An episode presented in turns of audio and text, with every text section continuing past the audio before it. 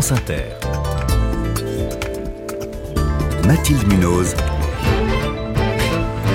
Le 5-7. Il est 6h21 et maintenant on prend le large avec l'amiral Christophe Prazuc. Bonjour. Bonjour. Directeur de l'Institut de l'Océan, ancien chef d'état-major de la Marine nationale. Et ces deux fonctions, vos deux casquettes, scientifiques et militaires, se trouvent réunies dans un programme de recherche baptisé Mission Bougainville. Le but est d'étudier le plancton des océans. Le coup d'envoi de cette expédition est donné aujourd'hui à Roscoff dans le Finistère.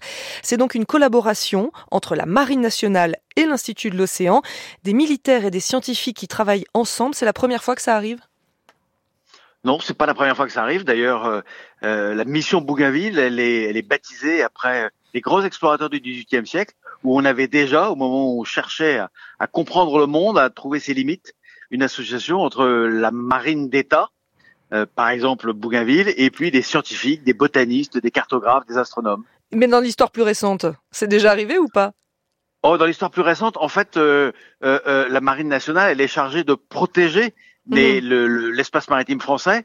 Et, et, là, on lui demande, on lui a proposé, en plus de le protéger, de, de nous aider à le comprendre. Et d'accueillir carrément des scientifiques à bord de leur navire. Euh, en quoi ça va aider les scientifiques, cet appui des militaires?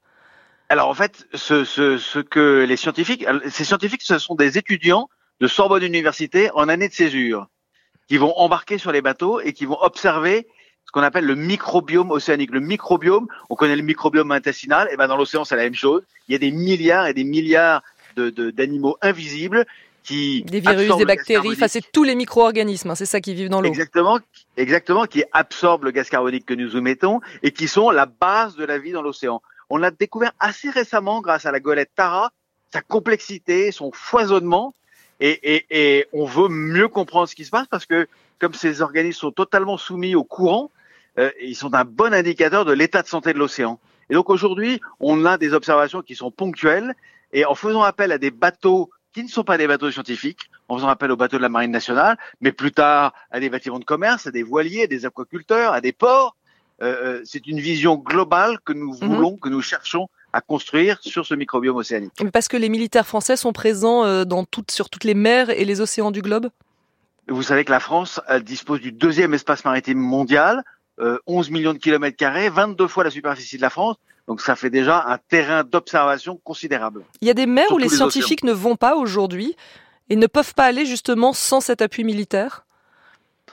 Oh, euh, euh, C'est-à-dire que le nombre de, bateaux de recherche scientifique est assez limité. En plus, une journée de bateaux scientifiques, c'est assez, eh c'est très cher.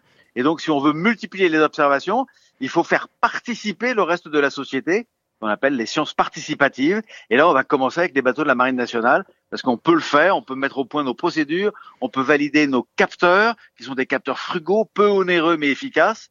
Et, donc, on va le faire avec le concours de la Marine nationale. Donc, il y a déjà tout sur place, les bateaux sont équipés, il n'y a pas besoin de rajouter des, des, des outils euh, scientifiques pour euh, étudier euh, les océans?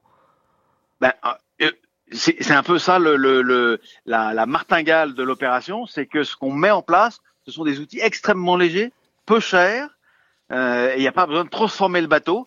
Et c'est-à-dire que si on arrive à faire ça sur des bateaux de la marine nationale, d'ici euh, d'ici quelques mois, quelques années, on pourra le faire depuis des cargos, on pourra le faire depuis des voiliers, on pourra le faire dans les ports, on pourra le faire dans les aquaculteurs. Et pour le moment, euh, là, là, on parle de la France, mais est-ce qu'il y a d'autres pays qui le font déjà avec des navires de transport de marchandises, par exemple?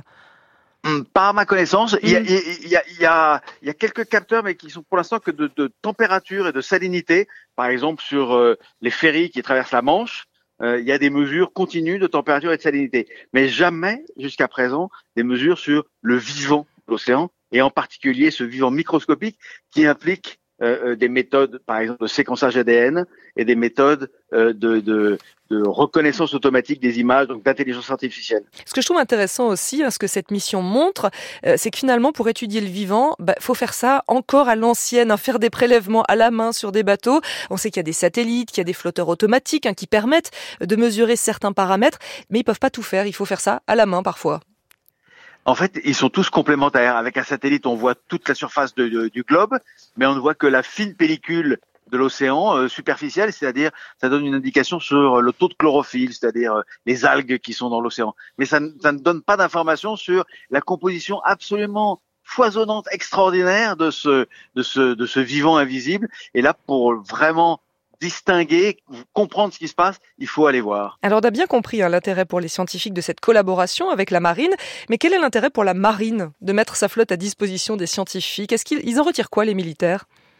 Alors d'abord, les bateaux sont pas mis à disposition, les, les prélèvements vont se faire selon la route du bateau. Oui.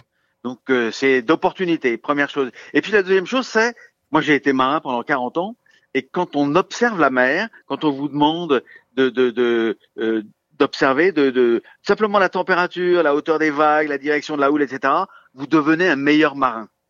Vous, vous êtes, vous, vous avez pris l'habitude de, de regarder autour de vous, de comprendre ce qui se passe, et vous êtes capable de voir Là, j'ai changé de masse d'eau. Là, les conditions de, de, mon environnement sont différentes, et donc euh, la manière dont je vais naviguer sera différente.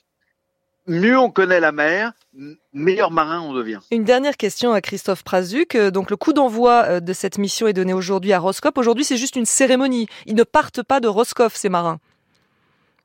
Euh, ces étudiants français euh, qui vont qui, qui vont aller sur les, bateaux. étudiants français, c'est des étudiants de Sorbonne Université.